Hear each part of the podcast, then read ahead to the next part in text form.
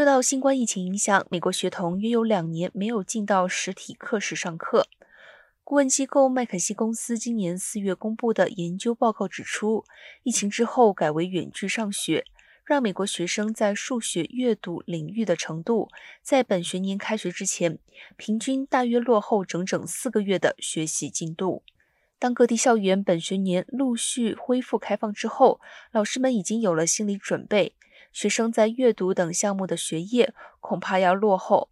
结果却发现某些幼童连绑鞋带、扭开瓶盖等基本的生活技能都不会，也不知道在团体生活中应该如何自处。